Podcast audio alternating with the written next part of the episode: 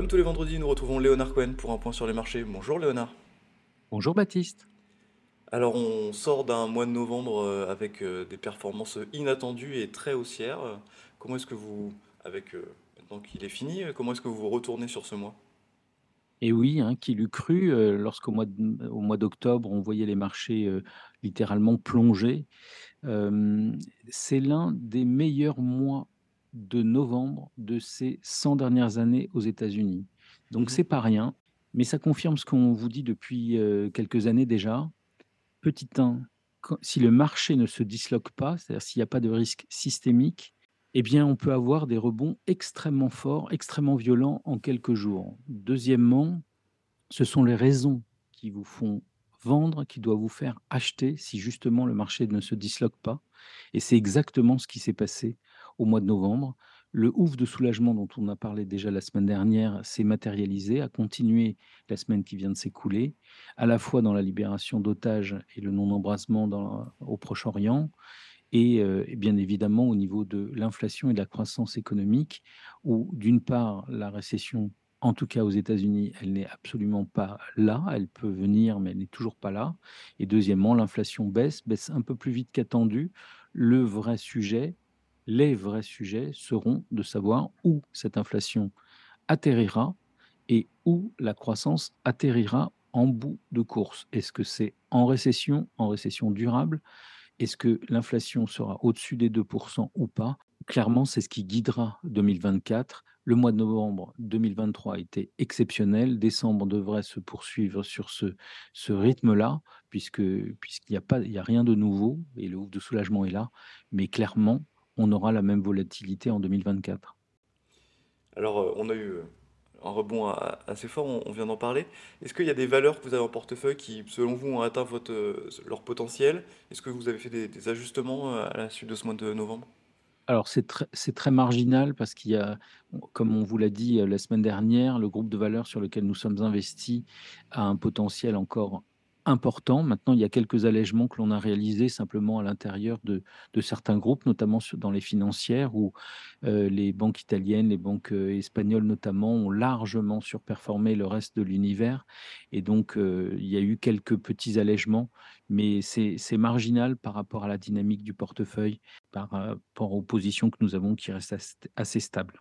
On en parle régulièrement. Chez Ginger, vous êtes majoritairement investi euh, en Europe. Et pour vous, il y a toujours cette euh, sous-évaluation un peu chronique euh, des valeurs européennes? C'est effectivement une certitude.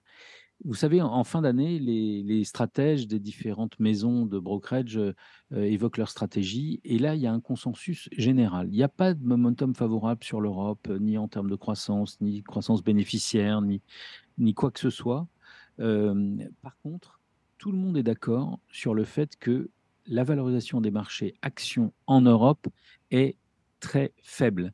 Elle est faible par rapport aux autres marchés mondiaux et elle est faible par rapport aux obligations, enfin aux marchés obligataires. Mhm. C'est un peu ce qu'on vous dit depuis des mois, c'est ce qui se passe depuis quatre cinq ans.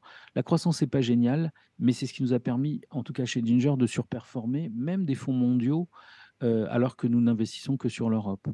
Heu, je pense que ça doit continuer en 2024. C'est-à-dire qu'il ne faut pas, de grands niveaux de croissance, pour, permettre le rebond. La simple constatation que la situation pi enfin la pire attendue ne sera pas vérifiée, suffit à faire monter les marchés et largement au-dessus des niveaux d'inflation et des niveaux de taux et c'est ce que l'on cherche, en tout cas chez Ginger.